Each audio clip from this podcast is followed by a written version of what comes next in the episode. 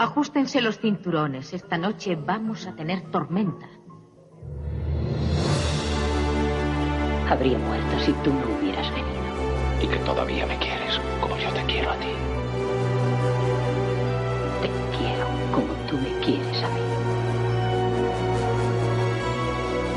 Adiós, tonto por testigo, que jamás volveré a pasar hambre. ¡Estela! ¡Estela! Soy un hombre. Bueno, nadie es perfecto. Escúchame. Has estado soñando. Rebobine, por favor. Un podcast de Diario Sur dedicado al cine clásico, con Iván Gelipter y la colaboración de Paco Griñán. Episodio 8. El gato pardo. Cambiarlo todo para que nada cambie.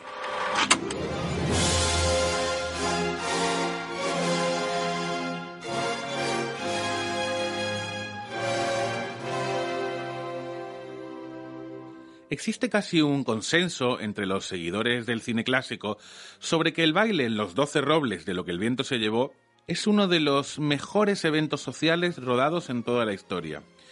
Pero probablemente esta descripción se debería ajustar meramente a lo que significa Hollywood. Fuera de la industria americana existe un momento aún más glorioso y ceremonial, el baile que rodó Luchino Visconti en El Gato Pardo.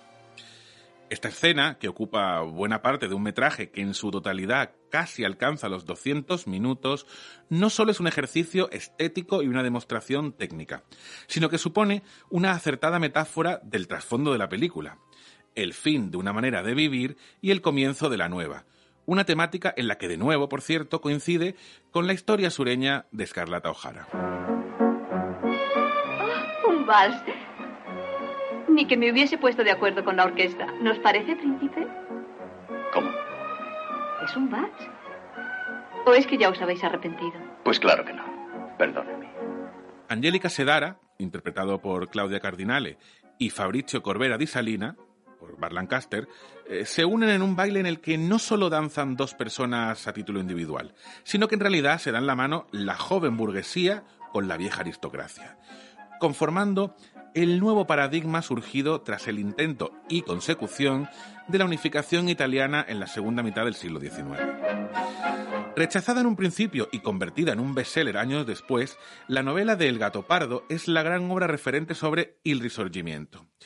Hasta cinco personas, incluido el propio Visconti, trabajaron en el texto de Giuseppe Tomasi di Lampedusa para poder darle forma al guion hasta convertir la adaptación en una de las más exitosas que se hayan rodado. A pesar de su complejidad, la película transmite exactamente lo mismo que en su momento el escritor pretendió explicar, incluida la profunda melancolía de muchas de sus secuencias. Eh, ahí Luchino Visconti demostró por qué de todas sus obras esta es la más elevada. Desde la elección de Nino Rota para la música, con ese emocionante prólogo que hemos escuchado, y la de Giuseppe Rotuno para la fotografía, hasta el casting, el realizador no quiso dejar nada al azar, y eso que el papel de Bar Lancaster como protagonista no era la idea que el milanés tenía en la cabeza. De hecho, él propuso a Marlon Brando o a Laurence Olivier, pero cuando observó el resultado de las primeras secuencias con Lancaster como el príncipe de Salina, se rindió a la evidencia. Hasta el final de sus días, ambos mantuvieron la amistad tras la intensa relación que forjaron durante el rodaje del filme. ¿Por qué Visconti era el indicado para dirigir esta película? Porque Visconti, en realidad, es el tema de la película. Nacido en el seno de una familia aristocrática milanesa que fue dueño de la ciudad hasta la llegada de los Sforza durante el Renacimiento, el realizador tenía la doble característica de ser a la vez noble y comunista, una circunstancia que le hacía entender mejor que nadie el contraste entre dos mundos enfrentados durante la unificación italiana.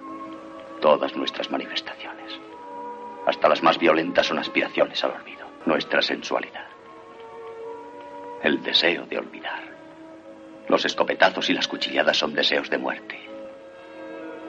Y nuestra pereza, la penetrante dulzura de nuestros vinos, son deseos de voluptuosa inmovilidad. Es decir, de muerte también. Más allá de la herencia cinematográfica que dejó tras de sí, El gato pardo está presente en la ciencia política a través de su propio título. Este hace referencia al animal que aparece en el escudo de armas de la familia Corbera di Salina, un leopardo jaspeado o cerval. Del filme y de la novela se extrajo la expresión de gatoparadismo, un adjetivo usado en política que hace referencia a supuestas revoluciones profundas que en realidad solo lo son en la superficie. Basada en la teoría de Alphonse Carr de que cuanto más cambien las cosas, todo es más de lo mismo, el gatopardismo funciona con el único objetivo de perpetuarse en el poder a pesar de todo, que no es otro, por cierto, que la propia idea de central de la película expresada a través del personaje de Tancredi Falconeri. Se vogliamo que tutto rimanga come è, bisogna que tutto cambi. O dicho de otra manera, si queremos que todo siga como está, necesitamos que todo cambie. Créeme, tío. Si no intervenimos, proclamarán la República en un abrir y cerrar de ojos. Si queremos que todo quede como está, es preciso que cambie todo. ¿Me explico? Hasta pronto, tío. Volveré con la tricolor.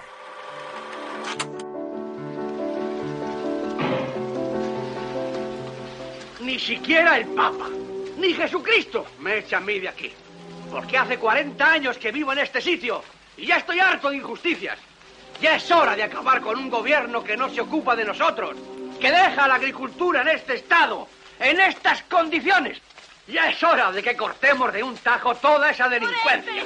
Es hora de que en el gobierno haya una representación de los campesinos. Porque un campesino es mucho más inteligente que el gobierno que tenemos ahora. Así no podemos seguir adelante viendo las injusticias que se hacen. ¿Veis cómo me he quedado? Me voy a protestar a Roma y voy en calzoncillos. En calzoncillos me voy. Buenas y bienvenidos a este nuevo episodio del podcast Rebobine, por favor. Ya saben, elaborado desde Diario Sur, dedicado al cine clásico. Y hoy eh, creo que, ahora me, corregirán si no, pero creo que es la primera vez que nos vamos eh, fuera de Hollywood y nos vamos, en este caso, a Italia. Hemos empezado con, con El gato pardo eh, de Luchino Visconti y ahora nos vamos a, a hablar de Bertolucci y de Novecento, que yo creo que forman un, un díptico muy interesante sobre bueno, sobre el cine y la política, en este caso en Italia, pero yo creo que es extrapolable a cualquier otro país. Y antes que nada, voy a presentar a, a mi compañero y redactor de Diario Sur y colaborador, Paco Griñán. ¿Qué tal? ¿Cómo estás? Eh, hola, Iván. Nada, sí, es verdad que nos ha quedado este un programa muy de clásico, pero a esta vez europeo y particularmente italiano. Eh, es verdad que siempre revisitamos las películas eh, antes de hablar sobre ellas y este fin de semana pasado nos ha tocado unas buenas horas de cine. ¿eh? Sí, señor. La verdad que sí.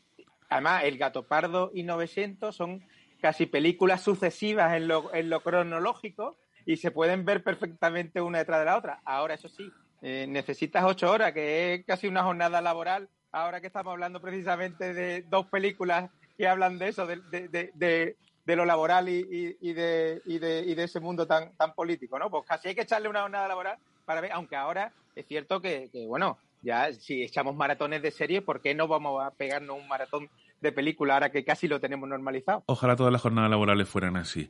¿Y por qué, y por qué hemos elegido, por qué eh, estamos a hablar de 900? Porque el invitado de hoy es la que ha elegido y yo la verdad que estoy muy contento porque eh, tenemos ni más ni menos que al ministro de Consumo malagueño, Alberto Garzón. ¿Qué tal? ¿Cómo estás? ¿Qué tal? Muy buena, muchas gracias por la invitación. Muchas gracias a ti por, por estar con nosotros. Antes que nada, te tengo que hacer la, la primera pregunta. ¿Por qué, ¿Por qué 900? ¿Por qué has elegido 900? Cuéntanos. Bueno, es una película que describe quizás eh, para cuando se, se, publicó mejor que ninguna otra y probablemente incluso en el transcurrir de los años siga siendo la, la, referente de la descripción de fenómenos que cambiaron la Europa contemporánea. Es decir, estábamos hablando de grandes transformaciones de, de, de países que, que, mutan de una manera radical en muy poquitos años, en los inicios del siglo pasado, y que describe muchos fenómenos que, que han dejado huella. ¿no? Es decir, que en Italia esto, por ejemplo, lo tiene muy, muy aprendido. Sin comprender esa etapa es difícil eh, hacerse una idea de qué es lo que está sucediendo incluso hoy en día. Aunque sean situaciones muy diferentes, una distancia temporal evidentemente larga, eh, el cine, la cultura y en particular esta película permite eh, acercarse mucho mejor a esas transformaciones y naturalmente comprender también ese tiempo presente. Eh, Paco, tú, eh, 900, que la tienes más fresquísima porque sé que me consta que la has visto este fin de semana, hace unos poquitos días. ¿Te ha provocado algo diferente verla después o verla con otra óptica? ¿Cuál es la sensación que has tenido al verla, al revisitarla? Hombre, 900 vistas desde hoy día, eh, evidentemente una película de los años 70 eh, es una gran obra río, sin duda. Yo, yo fíjate, yo, yo la emparento además, eh, evidentemente con, con, El Gato Pardo, que, que, de ahí viene, son dos películas italianas que hablan de Italia. Además, como decíamos, una empieza donde, donde casi termina la otra, porque la, El Gato Pardo habla de la unidad italiana, el risorgimiento, y, y, y esta de 900 eh, casi arranca con, con, la muerte de Verdi, que fue, que fue precisamente el, el compositor de, de, esa unificación italiana, ¿no? Pero a mí esta película, está, yo creo que está muy ligada también a los 70 porque, eh, y yo fíjate, la emparento con El Padrino, que, que, es una película de comienzo de los 70, eh, esta que es de año 76, que es, que es 900, y, y, y, después con, con otra de, de, una década después, que era una vez en América. Una es de, de, Francis Ford Coppola, otra de, de, Bernardo Bertolucci y la última de Sergio Leone. Y son tres películas, son tres películas río, que nos hablan de una historia eh, en, en, las dos primeras, por ejemplo, muy familiares, pero que en el fondo lo que nos están contando es la historia de un país. Y, y creo que en ese sentido son, do, son películas muy, muy paralelas y que nos contaban unas grandes historias.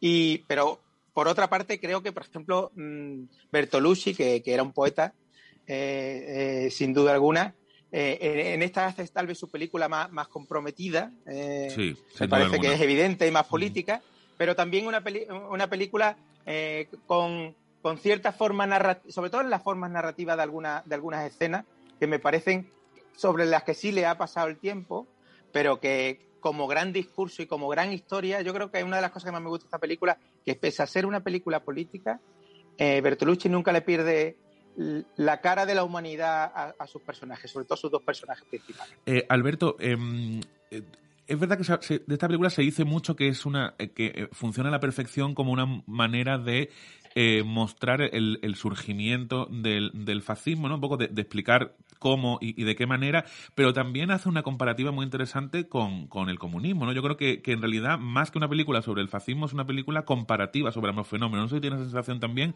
o, o está más por el lado de que es, es está más centrada en, en el surgimiento del fascismo. Bueno, es una película biográfica de lo que es Italia y de lo que era Italia en los años 70. Es decir, en Italia tenemos que, comprender que lo que hay es una ruptura radical con el fascismo, con la, con la muerte de, Mussolini, con el ajusticiamiento de Mussolini. Y a partir de ahí toda la sociedad italiana asume un rol de una democracia antifascista, es decir, una democracia que se opone a lo que acaban de destruir por todos los daños que había causado, incluido la Segunda Guerra Mundial y, la participación junto con los nazis, pero se construye sobre la base de la resistencia a, durante el periodo fascista. ¿Y quién hace esa resistencia? La hace el Partido Comunista, el Pichi. De hecho, en 1976, cuando sale esta, esta película, el Pichi eh, había alcanzado prácticamente el 30% de los votos en algunas elecciones. Es decir, estamos hablando de que el comunismo y sobre todo en particular el Partido Comunista Italiano, que era un partido con muchas singularidades, formaba parte de la identidad de, de, de Italia y algunas zonas y regiones de Italia, pues como Bolonia, por ejemplo, ser comunista y ser católico era lo mismo y era al mismo tiempo prácticamente una forma en la que vivías. Podías eh, educarte en un colegio de comunistas, podías aprender a leer en un colegio de comunistas, podías eh, relacionarte en bares de comunistas, es decir, entonces la película describe cómo el partido, es decir, esa organización de, personas eh, comprometidas con la transformación social, se enfrenta a un fenómeno incipiente no solo italiano, pero hay que recordar que el fascismo como movimiento social surge efectivamente en Italia, luego el nazismo tiene otras peculiaridades y ha sido más conocido, pero el fascismo como tal es, el origen en, en Italia. Eh, cómo va surgiendo además despacito. Esto es una reflexión oportuna para los tiempos modernos, Exacto. básicamente porque la gente suele pensar que el fascismo pues eh, surge de la nada y, y, y, ya con una gran magnitud. ¿no? Y la película se, se, va viendo bien cómo es un transcurrir despacio, sosegado, muy violento, eh, con mucho discurso incendiario, lo que hoy llamaríamos populismo, y, y cómo va penetrando en las conciencias hasta que de repente se convierte en normal ser fascista, ¿no? Y, y cómo, sin embargo, hay también una oposición hay oposición de todos los tipos, pero en Italia particularmente esa oposición era la de que hacía el Partido Comunista Italiano, sobre la que hay bastante referencia en la película a la figura del partido, casi como un compromiso eh, teológico, casi diría, porque, porque están depositando en él las esperanzas de, evitar que el fascismo siga, siga existiendo. Eh, ¿Tiene la sensación de que mm, esta película también sirve un poco desde el punto de vista de España para, para ver que en España sería muy complicado hacer una película parecida por, por cómo eh, acabó el, fascismo en Italia y cómo lo acabó en España. ¿no? Es decir, uno acabó eh, de manera abrupta con una revolución no interna y el otro acabó por, por, por, porque Franco murió eh, de viejo. ¿no? Yo creo que aquí en España sería muy complicado hacer una película paralela a, a esta, ¿no?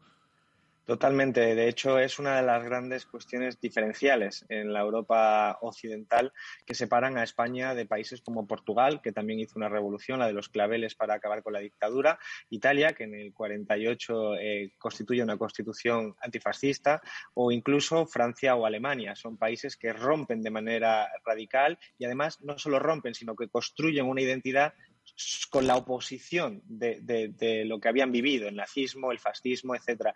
Eso deja una huella, una impronta, decía yo antes. ¿En qué forma, por ejemplo, en aquellos, en esos países, particularmente Francia y Alemania, donde el impacto de la Segunda Guerra Mundial, el impacto de la experiencia fascista fue tan fuerte, eh, hasta la derecha conservadora se niega a pactar con los que acaban blanqueando esas experiencias sociales. Eso en nuestro país no sucede.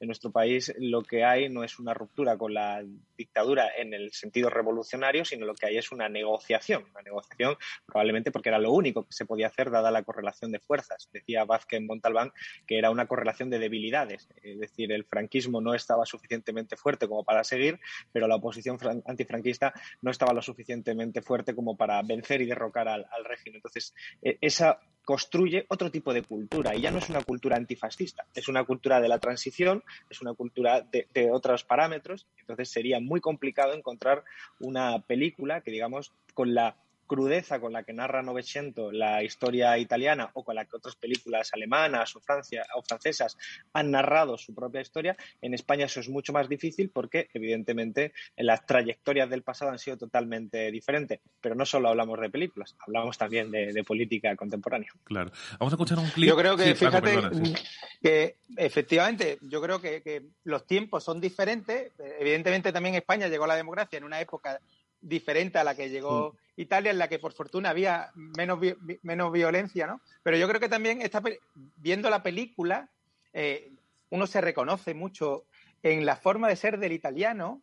Eh, eh, yo creo que el español también es capaz de reconocerse incluso en, en cosas que, que pasan en, en, esa época.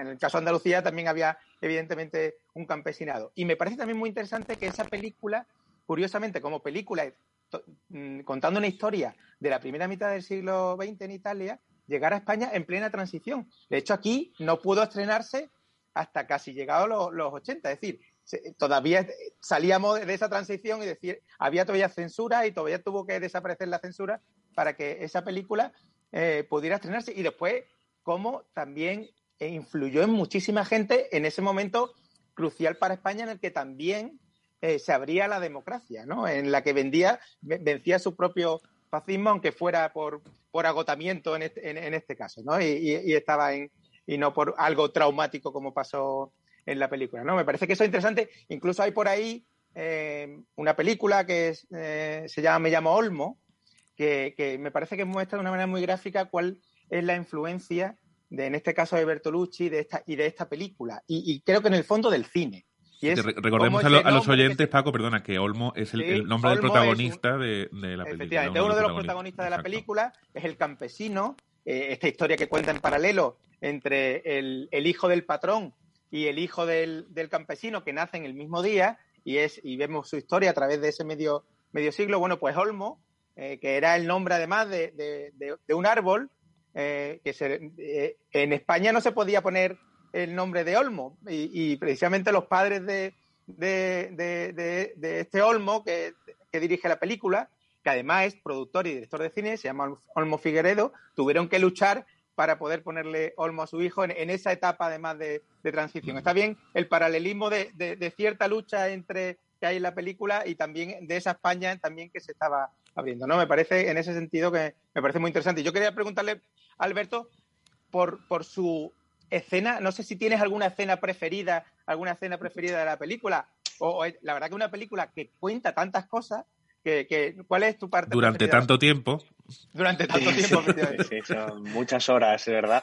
Bueno, yo tengo dos, dos grandes escenas. Eh, dentro de muchas otras, pero todos recordamos a Donald Sutherland haciendo de fascista con esa situación además tan trágica con lo del gato, por ejemplo, que son cosas que impactan y que se te quedan en la retina. Pero hay dos escenas, dos, dos diálogos que hace Gerard Depardieu, que precisamente encarna a este personaje Olmo, que se refieren una a la figura del partido, cuando está diciendo el partido somos todos, está explicando que el partido no es solo una organización de personas, sino una idea, un objetivo de transformación social, un objetivo en este caso de defensa de la democracia, los derechos humanos. Y luego, al finalizar la película, eh, no, estamos haciendo spoiler a los. No, no, aquí en este, en este podcast, Alberto, perdón que te interrumpa, en este podcast eh, es de cine clásico. Se pueden hacer todos los spoilers que te dé la gana. El que no lo haya visto, tiempo ha tenido. Se da por hecho que, han tenido tiempo suficiente para verla. Eh, hay una parte en la que eh, a la hora de, de, valorar, hacer un juicio sobre el papel de Alfredo, eh, se establece que el patrón ha muerto y los campesinos se quedan muy sorprendidos porque dice, ¿cómo va a morir? Pero si está aquí delante, ¿no? Y dice, claro, el patrón ha muerto, pero aquí está eh, Alfredo, porque disocia lo que es la persona individual de la función que hace. Lo que ha muerto, desde el punto de vista de, Olmo, es el, capitalista opresor, porque han acabado con el sistema, pero eso no implica desearle mal a la figura que lo había encarnado, que era su amigo eh, de la infancia con quien había transmitido y tenido muchos problemas a lo largo de toda la, la película. ¿no? Eso es importante porque en política es fundamental ser capaz de entender que bueno, vivimos en estructuras. ¿no? Vosotros estáis en un periódico, pues sois redactores, entonces podéis acabar como redactores, pero eh, se sustituirá por otra persona que ocupe ese rol, pero vuestra persona está al margen. Esto es importante en política, no solo en la sociedad civil,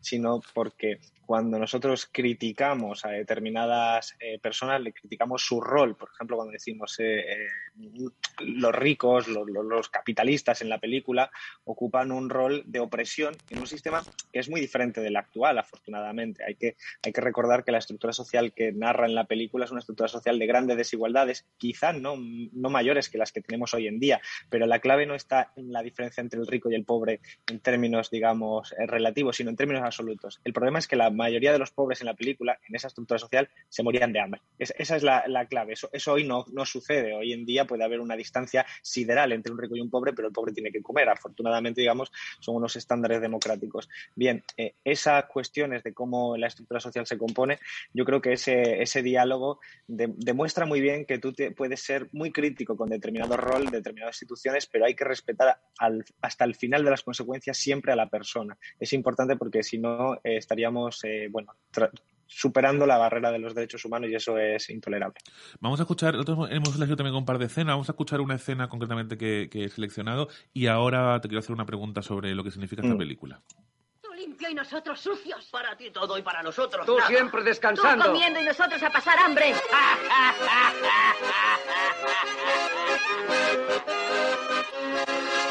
eres un cerdo, pero tu abuelo era un sí, es verdad. Hubo un temporal y quería despedir a todos los braceros. No, no era él, era su padre Giovanni. ¿Qué importa? Padre o hijo, el patrón es siempre el patrón.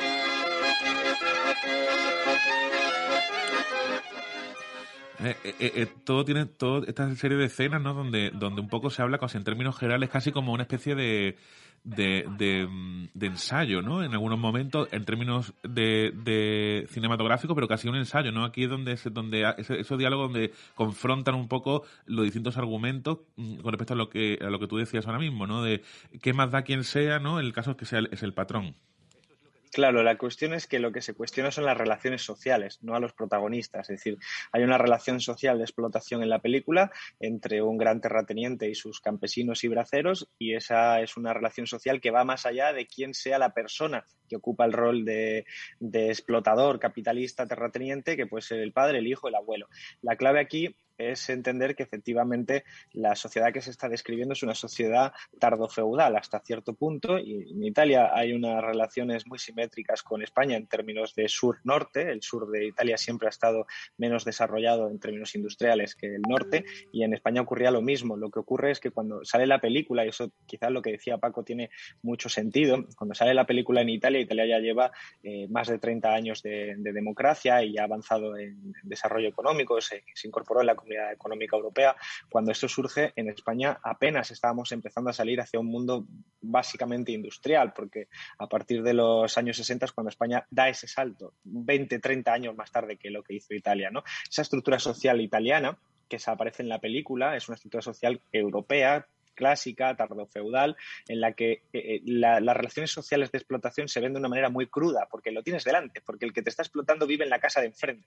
Esto es una cosa que permite que los diálogos, que permite que la narrativa de la película sea tan simple, entre comillas, es decir, tan directa, tan, tan clara. El, campesino pasa hambre y el campesino tiene delante en la casa a alguien que no pasa nada de hambre, sino que además está enriqueciendo con, con su trabajo y lo visualiza con claridad. Esto es muy diferente de la época contemporánea, donde las relaciones sociales también son de aprovechamiento, incluso de explotación, pero donde eh, en muchos casos, recordemos por ejemplo un caso eh, de los últimos años, un metro de creo que fue el de Sevilla, en el que se iba a despedir a los trabajadores, de hecho realmente no recuerdo si finalmente sucedió desgraciadamente, y quien lo hacía era un fondo de inversión, ¿no? Y esta figura de una relación social donde ya no hay un patrón, digamos, capitalista eh, caricaturizado, sino lo que hay es un fondo de inversión gestionado por gestores que dicen, no, yo solo soy un mandado porque son empleados de, de alguien que no se sabe quién esas relaciones sociales hoy en día pueden seguir existiendo sobre la base de unas bases materiales mucho más amplias, por lo tanto ya no estamos hablando, como decía antes, de, digamos, de pobreza extremísima como la que se ve en la película, pero sobre todo se ve de una manera mucho más compleja, más sofisticada. ¿Quién es el capitalista hoy en día? ¿Qué, qué forma tiene? En la película es muy fácil responderlo. En esa época que narra la película es muy fácil identificar a los diferentes actores de la estructura social. En la realidad contemporánea, las relaciones sociales pueden seguir siendo las mismas en cierta medida, pero los protagonistas digamos que están más invisibilizados y eso es una cosa característica de las sociedades más avanzadas, más sofisticadas, más complejas. Mm. Em, ayer hablaba con una persona, antes de grabar este podcast, una persona profundamente de izquierda, y entonces comentaba que íbamos a hablar sobre, sobre Novecento, y me decía, bueno, es que Novecento no se puede ser eh, de izquierdas si no ha visto Novecento. O, como he dicho de otra manera, ¿Es Novecento, crees tú, o creéis los dos, ¿no? Incluso, ¿eh? que Novecento es la película eh, referente del, de, fin, de, las personas, o sea, del, sector de la izquierda o del, sector comunista, eh, incluso por encima, no sé si por encima, o al mismo nivel que el acorazado de Potenkin. Es como una especie de, eh, de cosa que hay que hacer si eres de izquierda o eres comunista, es tienes que ver 900.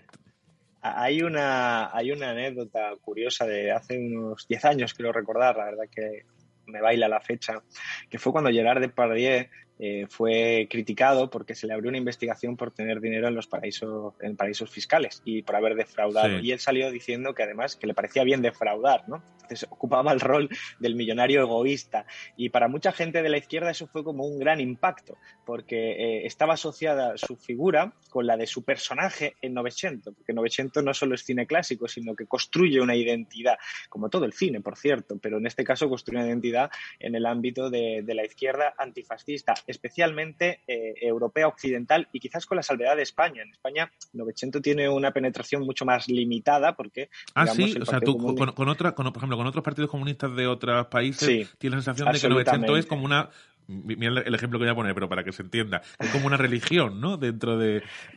claro, El, comunismo no solo es un movimiento social, no solo es un partido, sino que también es una ideología y como tal opera en el imaginario como una esperanza. Y eso se ve muy bien en la película. Uno no, se imagina a todos los campesinos que están en la película protestando y luchando contra eh, Alfredo y contra los capitalistas, no se los imagina como que se hayan leído y estudiado a Marx. Son simplemente actores que forman, pues como toda la revolución eh, parte de una esperanza, la esperanza de mejorar sus condiciones de vida. Y eso en Italia tomó una forma concreta, se llamaba Partido Comunista de Italia. Y por eso la película narra y describe muy bien cómo el comunismo fue para mucha gente eh, una, esperanza incluso sin ser comunistas. Esto es algo eh, muy relevante. Quizás esto operó durante el llamado eurocomunismo en España en los años 70, precisamente cuando se publica la, sale la película, pero eh, después deja de tener ese rol. Novecento yo creo que es una película ampliamente desconocida para el gran público español.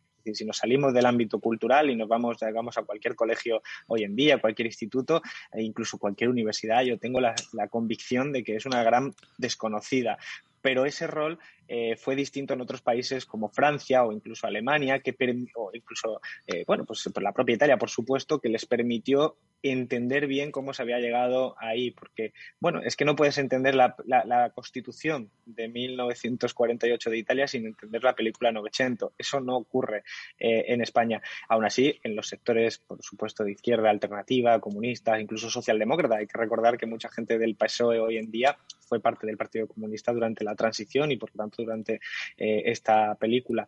Y, eso sí que, opera de una manera, digamos, muy identitaria, en este sentido muy, muy emocional, más que racional, ¿no? Muy emocional, muy de identificarse claramente en una película que, que hasta cierto punto no solo describe la realidad, sino que la construye en una narrativa hasta cierto punto bastante dicotómica. Es difícil ponerse del lado del fascista. ahora te iba a preguntar, te iba a preguntar del capitalista, Te iba a preguntar ahora por eso, pero Paco, no sé si tú también tienes esa sensación, tú además que tienes hijos, porque eh, ya también universitarios, si tienes sensación de que 900 En esto último que ha dicho Alberto es que, mm, o sea, le doy la razón, pero yo creo que no es solo pasa con una película como 900. Es decir, es que ahora te vas a una escuela y preguntas quién es Berlanga o le dices el verdugo y, y nadie es capaz, y estoy hablando de una escuela de, gente adolescente, o sea, incluso hablaba, eh, eh, lo contamos eh, creo aquí las primeras veces, hablando con el profesor Luis Alegre, que da clase de comunicación visual, preguntó en su clase que quién era Berlanga o el verdugo y, no, supieron darle razón. Es decir, estamos tal vez en un momento en el que tenemos un consumo, y, ya que estamos con, el ministro de tal, tenemos un consumo tan, tan del momento que a, que a, veces nos falta a veces mirar un poco hacia atrás.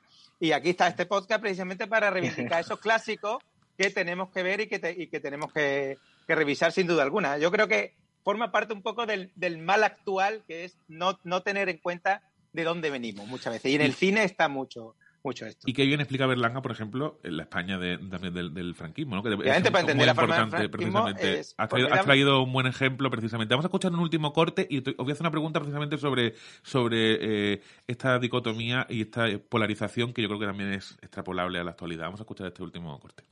Los curas te mantienen y después de tres o cuatro años, una patada en el culo y viva Lenin. ¿Qué Lenin? Mirad cómo estamos. Ya no hay casa del pueblo. Ya no está la liga. Ni siquiera hay periódico. Toma el periódico. Mira. Mira. Esta es la prueba de que hay compañeros que lo han escrito e impreso arriesgándose a la cárcel. Mira por cuántas manos ha pasado. Apréndelo de memoria. Apréndelo. Porque cuando esté destrozado, entonces te tocará a ti contarle a los demás lo que había escrito. Bueno, ahí salía la, figura de, de, Lenin en el doblaje. Decía Lenin, hemos puesto doblada. De Lenin, Sí, que lo hemos puesto doblada, que no, lo, no, no, no nos lo hemos dicho Alberto, pero bueno, lo ponemos doblada, como no lo podemos ver ni poner subtítulos, pues ponerla doblada también implica que todo el mundo pueda, pueda entenderlo. Discúlpame, escuchar a Burlancaster en la versión original, hablando en italiano, es formidable. Bueno, Lancaster es formidable. Recordemos que en esta película es muy italiana pero también tenía unos actores norteamericanos por un reparto espectacular, que estaba Sterling Hayden, estaban Burl Lancaster y estaban Robert De Niro. Que por cierto, también es un paralelismo también con el gato pardo, ¿no? Que no solo porque sale Burl Lancaster, sino porque también eh, en este caso es Gerard Depardieu, francés, luego era Alain Delon en el gato pardo, también francés, es un poco un paralelismo eh, eh, entretenido. Mira, Alberto, yo te quería preguntar una cosa, porque aquí hablaba presente de Lenin, bueno, venimos de de, de bueno, de, de, que empieza ahora una campaña electoral donde hay, se, se, ha escuchado el lema de comunismo o libertad, ¿no? Y, y entonces yo, eh, haciendo un paralelismo con esta película, que es verdad que es muy, es muy eh, dicotómica, es decir, o, eres bueno o eres malo, o eres, eh, o eres comunista o eres fascista, ¿no? Yo creo que es un poco donde juega. pero ¿crees que esta polarización es extrapolable a hoy en día o son cosas que no tienen absolutamente nada que ver? Un poco ese análisis con la actualidad, ¿no? Tiene que ver de manera tangencial en algunos casos, porque eh, la estructura social, como decíamos antes de, la película, es una estructura social enormemente polarizada, por usar esta palabra que se está poniendo de moda. Es decir, hay una enorme desigualdad, hay una brecha brutal en términos materiales y, como se va viendo en la película, según hacen del fascismo también en términos civiles, es decir, se les van recortando las libertades. Y la gente eh, que resiste, porque porque quiere bienes materiales, porque quiere una, una vida digna, porque quiere tener derecho a expresarse, se va, eh, se va oponiendo a, esa, ese proceso y se va sumando a una corriente de oposición que es la única que existe, que es la comunista. Es decir, ese es el proceso histórico que lleva, que por cierto es muy similar a todos los periodos históricos eh, españoles. Por ejemplo, durante la dictadura mucha gente se hizo del Partido Comunista porque era el único partido que de forma activa y con posibilidades eh, podía luchar contra la dictadura y por lo tanto asumían unos riesgos, podían acabar en la cárcel, torturados, etcétera, y ese es el papel del Partido Comunista en España. Hoy en día, afortunadamente, no estamos hablando de una dictadura, hoy afortunadamente no estamos hablando de esa posición fascista. Recordemos que el, fascismo, y eso se ve también muy bien en la película, crece sobre la violencia, crece sobre la violencia física frente a, cualquier disidente, cómo se organizan en escuadrones para, para poder eh, dar palizas o matar al, al, que disiente. Eso afortunadamente en este día no existe, pero tenemos que recordar que la película también hace bien una, un relato que muchas veces yo cuando lo explico en determinadas intervenciones hago uso de una de una comparación, una metáfora, que es que el fascismo es como el cáncer. Cuando el cáncer está poco avanzado es muy fácil tratarlo, pero cuando el cáncer está muy avanzado es muy difícil tratarlo. Es mucho más fácil diagnosticarlo, por supuesto, cuando está más avanzado, es más fácil verlo en la calle, pero es más difícil tratarlo. El fascismo, y eso también hay algunas, eh, digamos, algunas secuencias de la película fantásticas sobre el crecimiento del fascismo, es algo que crece despacito y como la parábola de la rana hervida, ya sabéis, está la rana que, que la van calentando poco a poco y la rana se va acostumbrando al diferente cambio de temperatura hasta que finalmente muere hervida. El fascismo va creciendo eh, muchas veces de manera silenciosa. Y esto sí que es una preocupación ya no solo española, sino a nivel europeo. Vivimos una ola reaccionaria desde Donald Trump eh, hasta Bolsonaro, pasando por, por todas las experiencias europeas, eh, en la que va creciendo el discurso xenófobo, el discurso de odio, el discurso que, digamos, va penetrando. Y eso va calando en gente que a lo mejor hace 10 años era gente totalmente distinta. ¿no? Y eso se ve bien como el fascismo, digamos, no es una idea simplemente de tres o cuatro personas, ¿vale? En la película se ve muy bien, no son tres o cuatro personas. Eh, Mussolini ganó, ganó las elecciones junto con la violencia y con todo eso, pero lo mismo que le ocurrió al fascismo europeo, es decir, que hay una base social.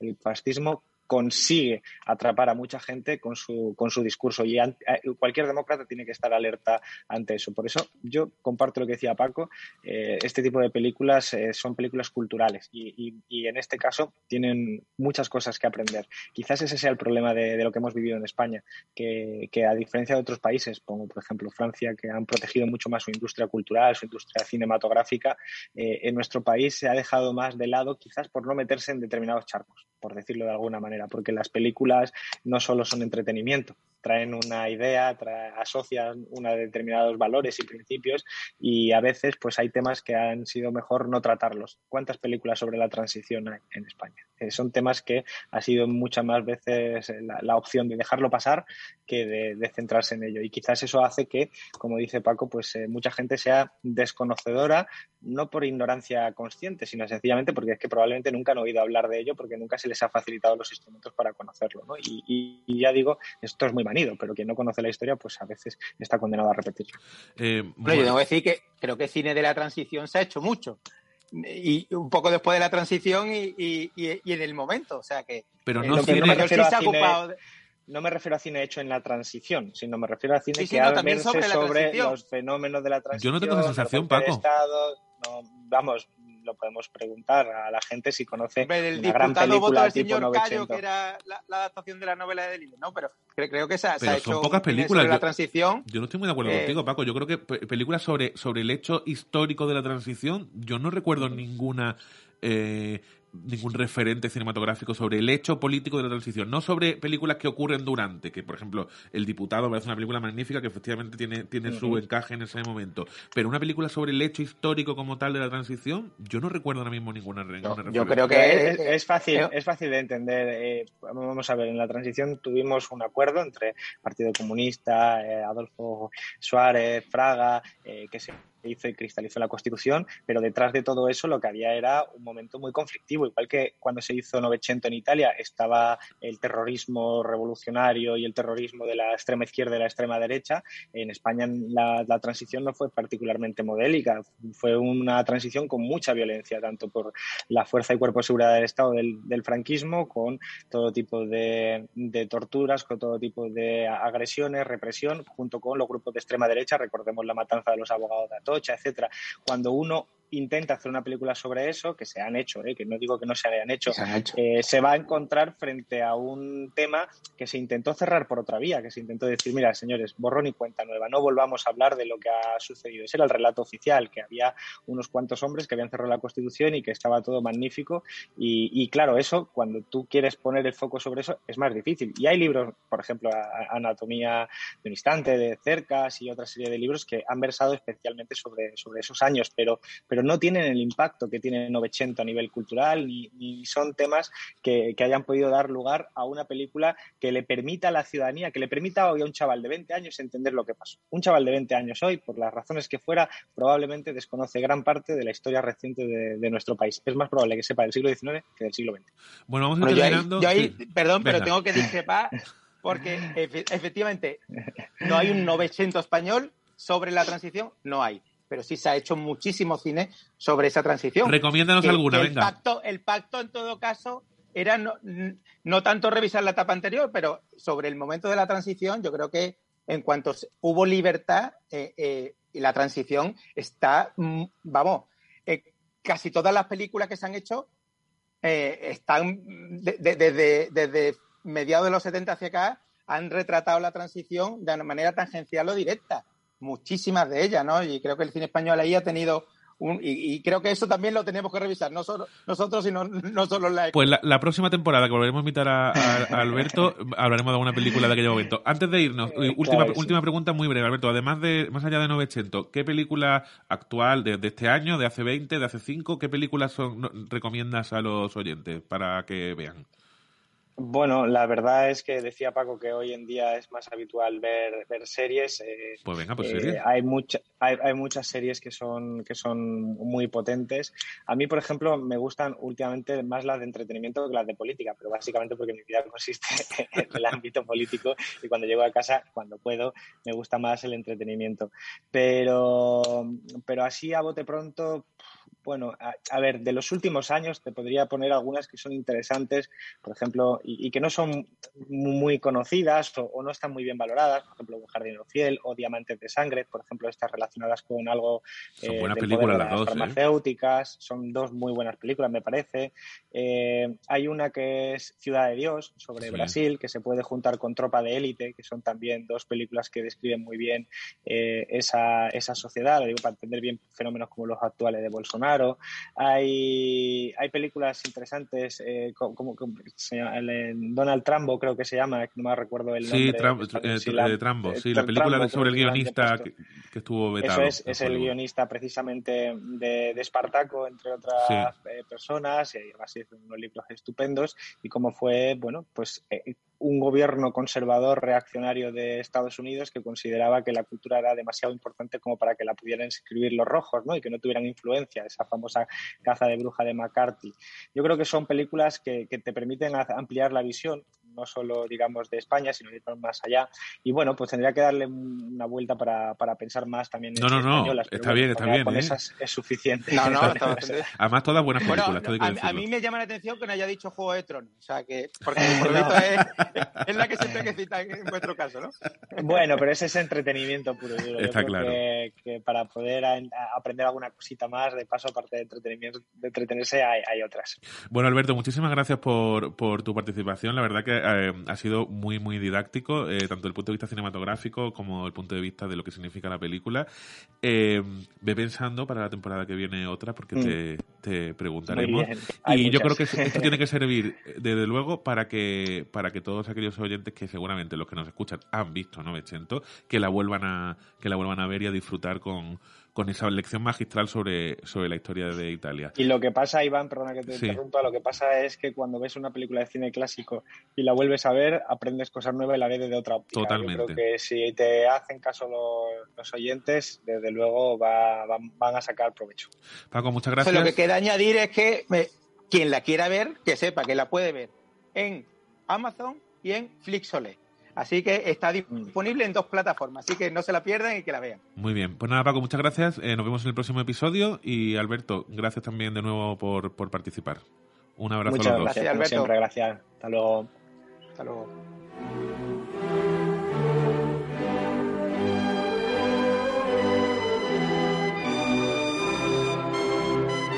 Rebobine, por favor.